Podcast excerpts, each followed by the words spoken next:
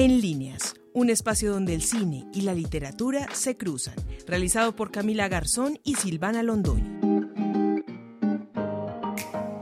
Bienvenidos a todos, esto es En Líneas, un espacio donde el cine y la literatura se cruzan y a través de esta estrecha relación les compartimos un panorama transversal de estas bellas artes. Recuerden que los invitamos a estar conectados a través de nuestro perfil de Instagram, arroba en líneas-podcast. Soy Camila Garzón y estoy en compañía de Silvana Londoño. Silvana, ¿cómo estás? Hola Cami, ¿cómo estás?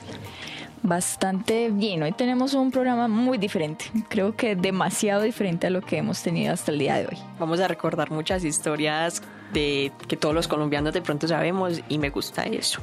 Sí, que deberíamos por lo menos saber si eso es cierto. Eh, a partir de ahora les damos alerta spoiler en nuestro programa eh, porque las obras que hablaremos aquí las hablaremos literalmente, así que con esta alerta les damos inicio a nuestro programa. Bienvenidos.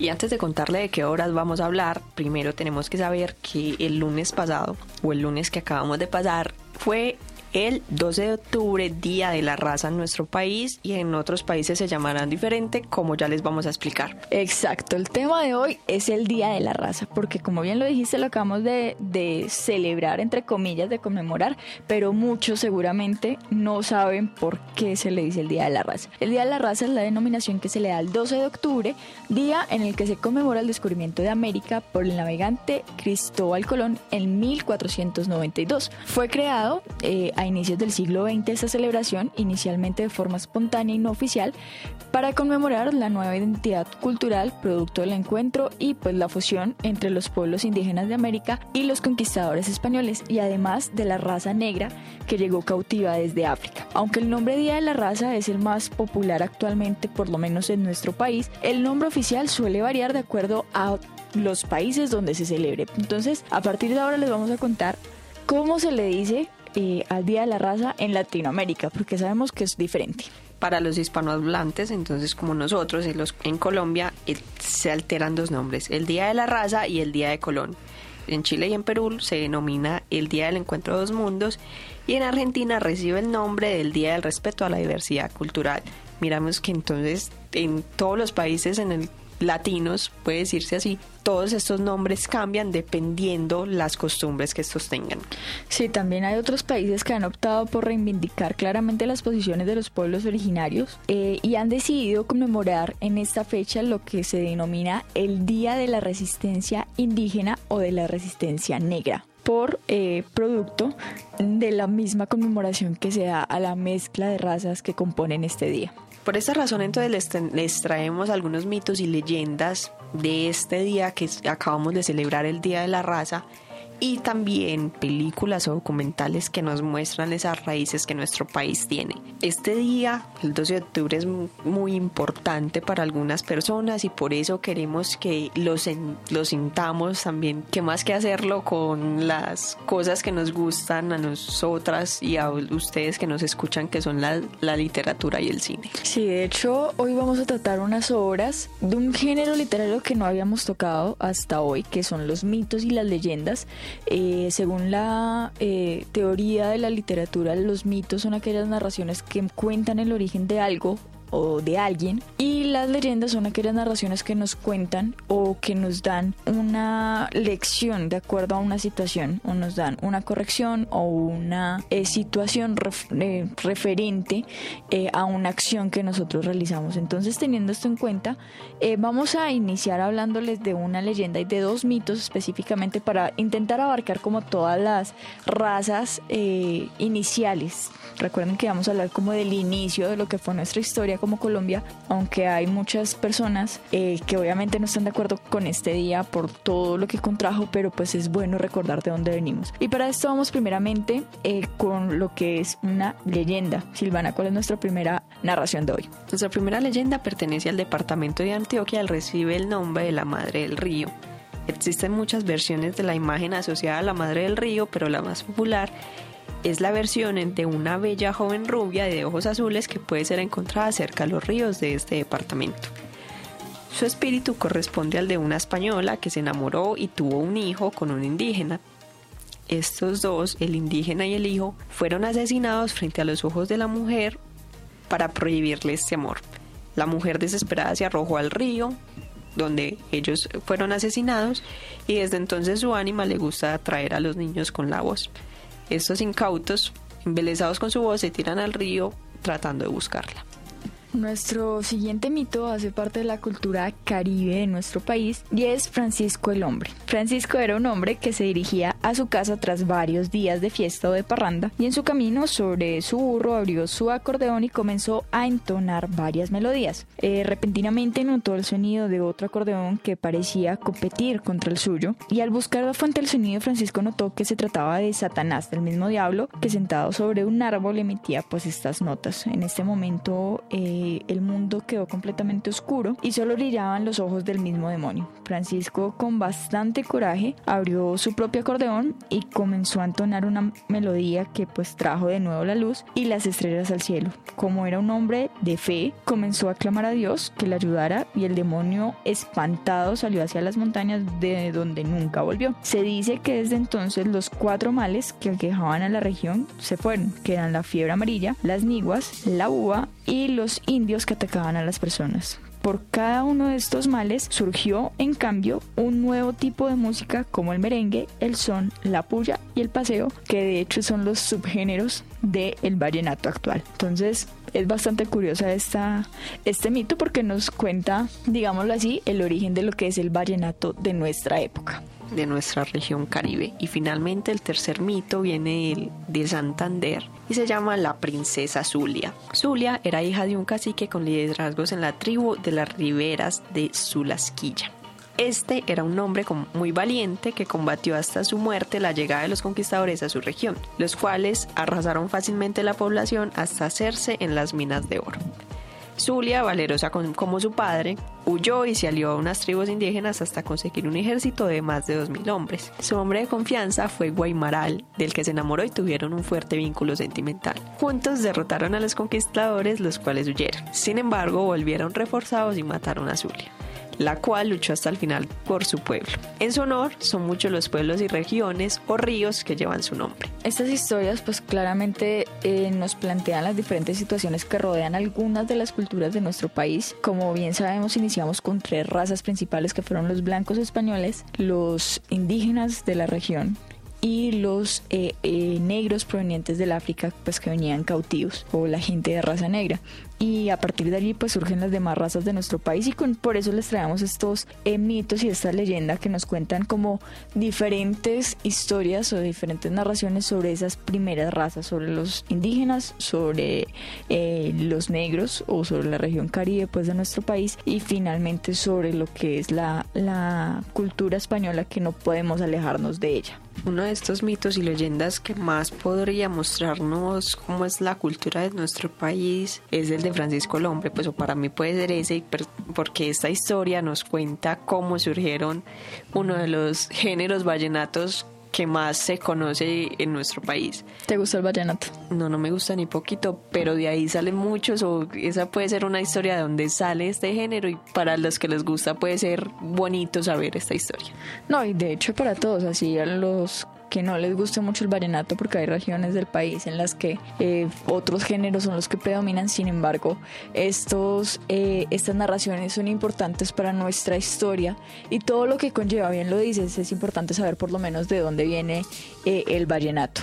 Por lo menos en mi caso, y lo confieso, la que más me gustó de las tres narraciones fue la de la princesa Zulia, porque pues mi familia es de Santander, y esta, eh, este mito cuenta cómo o de dónde nace como la fuerza y la tenacidad de las mujeres santanderianas, que de hecho me hago parte de ellas, pero es importante por lo menos para conocer nosotras que venimos de esta eh, región del país, eh, o por lo menos mi historia viene de esta región del país, entonces para mí es muy importante sentirme identificada con este tipo de narración, que de hecho sí representa lo que somos las mujeres santanderianas, aunque yo no haya nacido allá.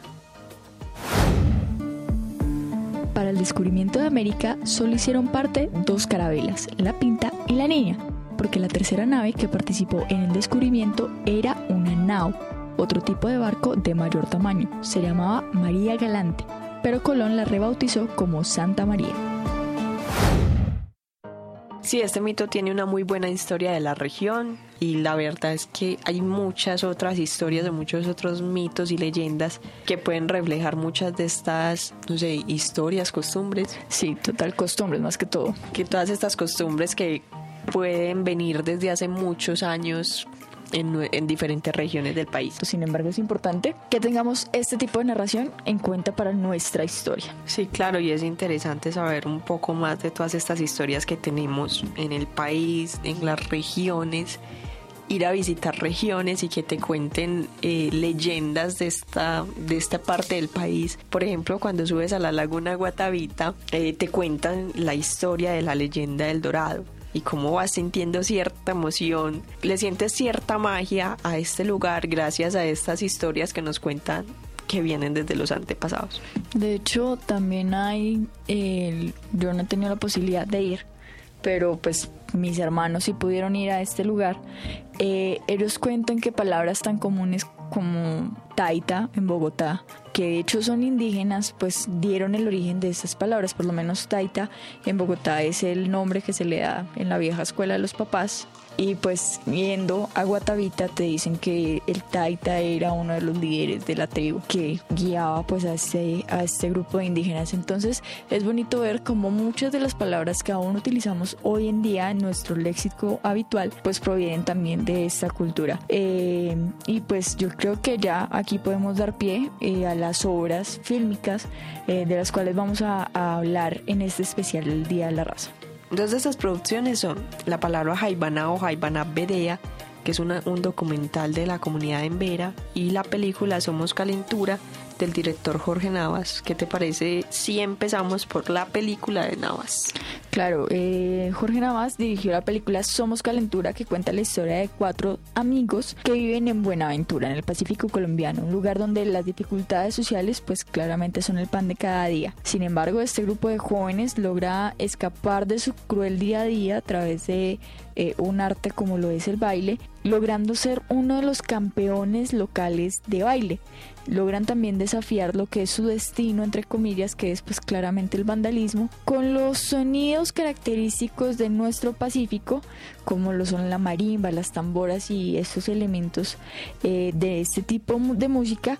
Eh, y de hecho la canción principal de esta producción fue realizada por la agrupación Shock Keep Town.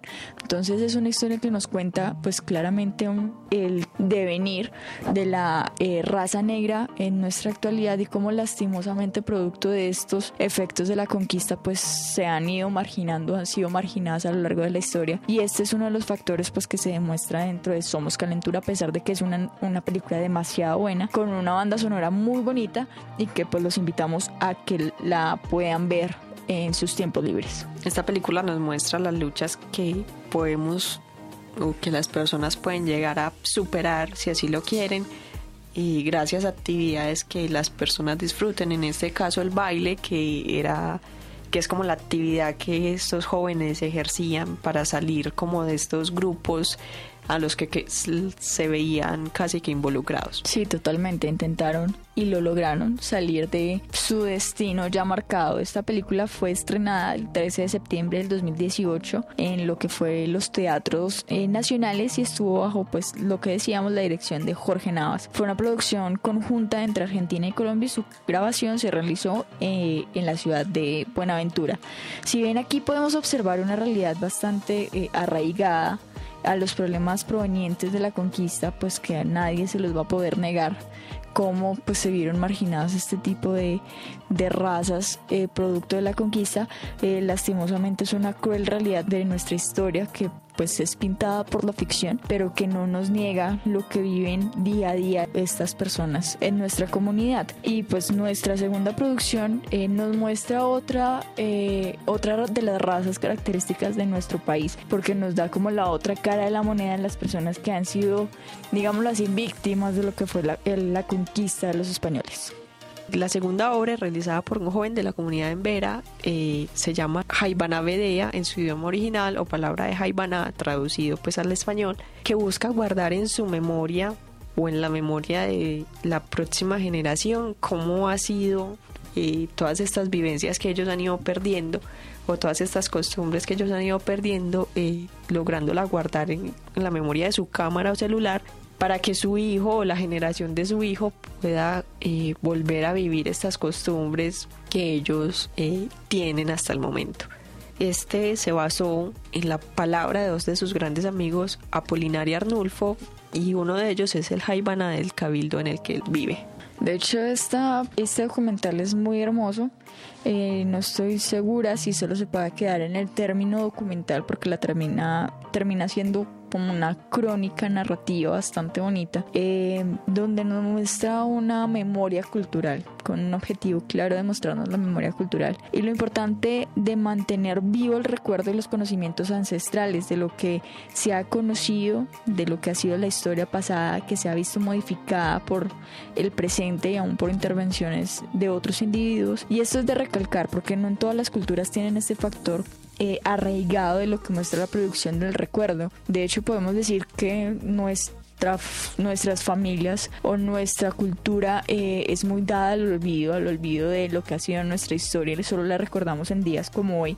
Eh, o en días como el 20 de julio, como el 7 de agosto, pero de resto nuestra historia es muy olvidada. Lo contrario, con este documental nos muestra que son culturas que se viven eh, mucho por el recuerdo, mucho por lo que es, eh, no por la nostalgia, sino por la importancia de pasar la información de una generación a otra para que elementos como el jaibaná o personas como el jaibaná o las costumbres de la sanidad a través de la naturaleza, pues no queden muertas, sino que sean, sigan siendo parte de las culturas. Es importante mencionar que el Haibana es la persona de la comunidad indígena encargada de curar a las personas y a la tierra. Está pendiente de que la tierra de las cosechas, eh, de que las personas estén sanas y si no es así, pues eh, curarla bajo sus métodos ancestrales o, o naturales. Sí, de hecho vemos dentro de la narración que el Jaibaná está muy presente en la comunidad. El papá del, realizador, del joven que graba esta, este documental, eh, defiende mucho la labor del Jaibaná ante los líderes y las lideresas pues, de, la comunidad, diciendo que él es la única persona que sabe esto, que entonces qué van a hacer el día que él ya no esté y cómo más bien van a, mantener viva esta tradición del Jaibaná que pueda llegar a otras culturas, eh, a otras generaciones de su cultura. Y es muy bonito ver eh, ese, ese amor que le tienen eh, a Arnulfo, que es pues claramente la persona que, que ejerce esta labor. No fue hasta la llegada de Américo Vespucio, en viajes subsecuentes para explorar el Nuevo Mundo, que se sugirió que estas tierras no eran de Asia, sino de un continente completamente nuevo. De ahí el nombre de América. Pero no solo la labor de Arnur fue la importante, sino también la de el creador del documental que da pie como a que guardemos todas estas o que él guarde todas estas costumbres que tenían para que así los demás, por ejemplo su hijo, que él incluso lo muestra, sepan qué era lo que hacían y lo vuelvan como a retomar cuando estas costumbres se hayan perdido del todo, que es como el propósito de este documental. Sí, totalmente. Eh, por lo menos aquí te hago una pregunta para ver ¿Qué, ¿Qué tanto te identificas? ¿Te identificas más con la raza indígena o con la raza negra? Difícil elegir, pero siempre me ha llamado un poco más la atención la, eh, la raza indígena. Incluso me gustaría mucho vivir experiencias de todos estos rituales que ellos tienen en sus comunidades, en las diferentes comunidades, cada una. O sí, cada comunidad indígena tiene una, un ritual diferente para ciertas cosas y todo esto me llama demasiado la atención y me gustaría vivir por lo menos una de estas. Por lo menos para mí eh, es todo lo contrario. Yo creo que con la que menos me identifico es con la, con la raza indígena. De lo contrario, me identifico mucho más con la raza negra. Me gusta mucho la comunidad de, de la costa, y me gusta mucho su música, me gusta eh, mucho cómo se expresan. Eh, no tengo la sabrosura que ellos tienen, claramente no soy capaz de mover verme como ellos lo hacen, lo intento, pero se me hace que la alegría que ellos emanan, que eh, la imagen que ellos eh, muestran eh, es algo muy contagioso. Me gusta mucho la, la, cultura de la costa de nuestro país y todos estos rituales que hay detrás relacionados con el África. Se me hace una historia bastante impresionante ver cómo adaptaron sus rituales y su cultura africana a la actualidad o a lo que conocemos actualmente, intentando cubrir un poco eh, lo que hacían para que los españoles no se enojaran. Entonces, como el resultado de la conquista llevó a que se modificaran sus propias costumbres para crear unas nuevas. Entonces, esa parte se me hace muy bonita. Seguramente a la cultura indígena también le tocó hacer lo mismo, pero yo por mi parte me identifico muchísimo más eh, con la cultura eh, de la raza negra, pues aunque bien blanca sí soy, pero me gusta mucho la, la sabrosura que ellos emanan. Bueno, sí, todo esto también suena muy interesante, pero lo de la comida sí lo dejaría a un lado. Soy malísima para la comida de mar y está... Eh, Eres remilgona para la comida, ¿o no? No, soy mala para la costumbre, eh, para la comida de mar, malísima. O sea, literal, no, no, no soy capaz con ella. No, de lo contrario, yo amo la comida de mar, amo los fritos de la costa, o sea, se me hace algo muy espectacular. Pero de hecho esto hace parte de, de, lo que somos hoy en día como cultura. Hay algo también que se me ha hecho muy particular, es que en Bogotá el baile típico de Bogotá es uno que se llama la gata golosa y la gata golosa es un baile de salón donde las mujeres usan trajes pomposos del siglo XIX, los hombres utilizan frac, sombrero de copa y guantes blancos y las mujeres sombrilla y se hace un baile de salón coreográfico de salón de la O del virreinato que dominaba Bogotá. Entonces es muy curioso ver cómo aún en el centro del país eh, no podemos negar que nuestra cultura, pues yo que soy de Bogotá, está basada en los españoles. Entonces es una mezcla bastante interesante la que, la que podemos observar dentro de nuestro país charro, como describes eh, todo el, baile, pero el nombre me suena como tan diferente al baile. La gata golosa.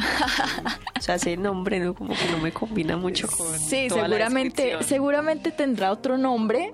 Aquí aquí los que saben pues del tema artístico de pronto me dirán no eso tiene otro nombre pero yo la conocí en el colegio como la gata golosa eh, y pues sí, es un baile bastante interesante porque es muy curioso ver cómo niños de colegio se disfrazan de personas del virreinato. O sea, literalmente las mujeres se visten con los trajes supremamente pomposos y los hombres con los trajes de frac súper elegantes. Entonces, eh, y si pasamos eso a la otra, digamos que al otro polo, vamos a encontrar bailes como el mapalé, como el bullerengue, que son completamente diferentes, donde la vestimenta es muy poca, donde los movimientos son muchísimos más exagerados. O vamos a, pasar a la otra esquina, eh, donde vamos a encontrar bailes como la guabina o los pasillos, que son más del área andina, de los indígenas, o muchos bailes indígenas tradicionales que no tienen nada que ver con lo anterior, pero que pueden ser un poco más eh, o más tranquilos o más amplios o más extensos, porque bien sabemos que muchos de los rituales indígenas que implican coreografía eh, son de casi todo un día, casi toda una noche, casi todo un ritual de varios días,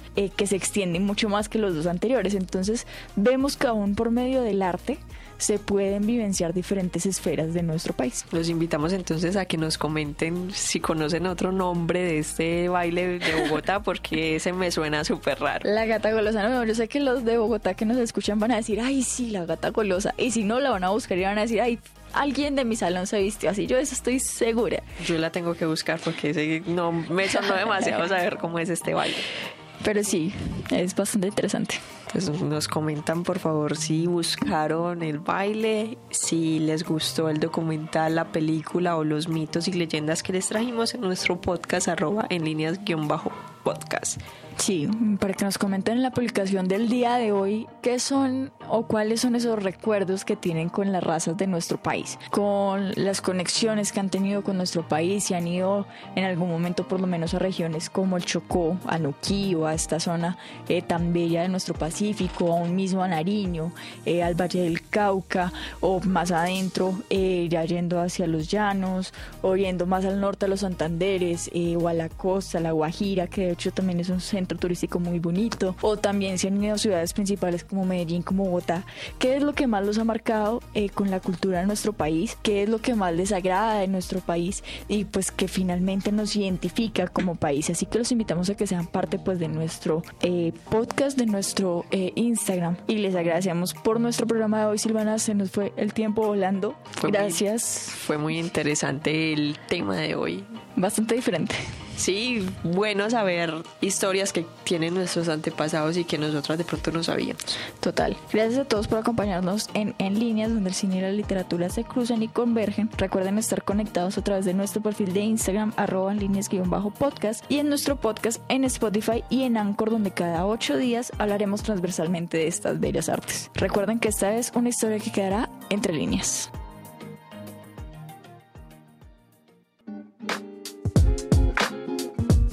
En líneas, un espacio donde el cine y la literatura se cruzan.